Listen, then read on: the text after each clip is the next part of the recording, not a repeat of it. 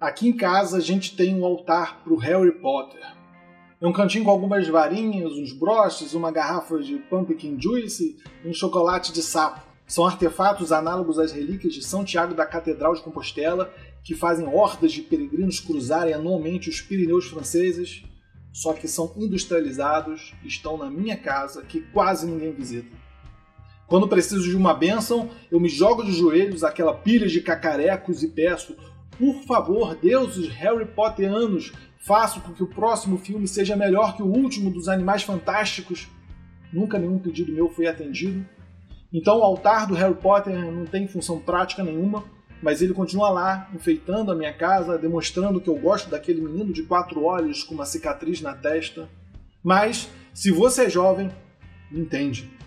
Certamente em sua casa ou no seu quarto há um cantinho com imagens de personagens da dita cultura pop. Talvez alguns Funko Pop do The Big Bang Theory, Star Wars, Pokémon, princesas da Disney, de algum anime ou estátuas de super-heróis da DC e da Marvel. Muito provavelmente, alguns desses brinquedos vão estar em caixas fechadas que nunca vão ser abertas, porque você está mais para um adulto do que para uma criança e não brinca mesmo que muitos digam o contrário. Esse é um breve pixel de uma nova religiosidade brasileira de origem anglo-saxã.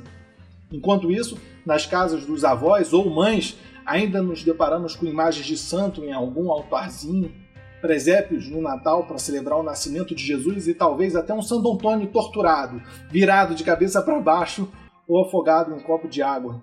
Nas casas dos jovens, os deuses aparentam ser mais poderosos em vez da transformação mágica da água em vinho, do pão em carne, os poderes são mais pirotécnicos. Raio laser dos olhos, teias das mãos, armas mágicas.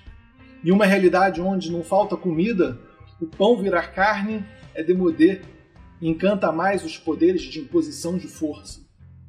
No mesmo ritmo que a gente consome produtos culturais desse capitalismo anglo-saxão, a nossa cultura muda e se transforma em coisas mais, em formas mais coloridas e cartunescas. E eu não recrimino quem tem um altarzinho nerd, como eu disse, eu mesmo tenho. Mas é importante que a gente tenha consciência das nossas ações e uma mínima percepção crítica sobre o que a gente faz, sobre o que está acontecendo. Se a gente não tiver, daqui a alguns anos somente nos restará rezar para Harry Potter e aos deuses culturais do capitalismo.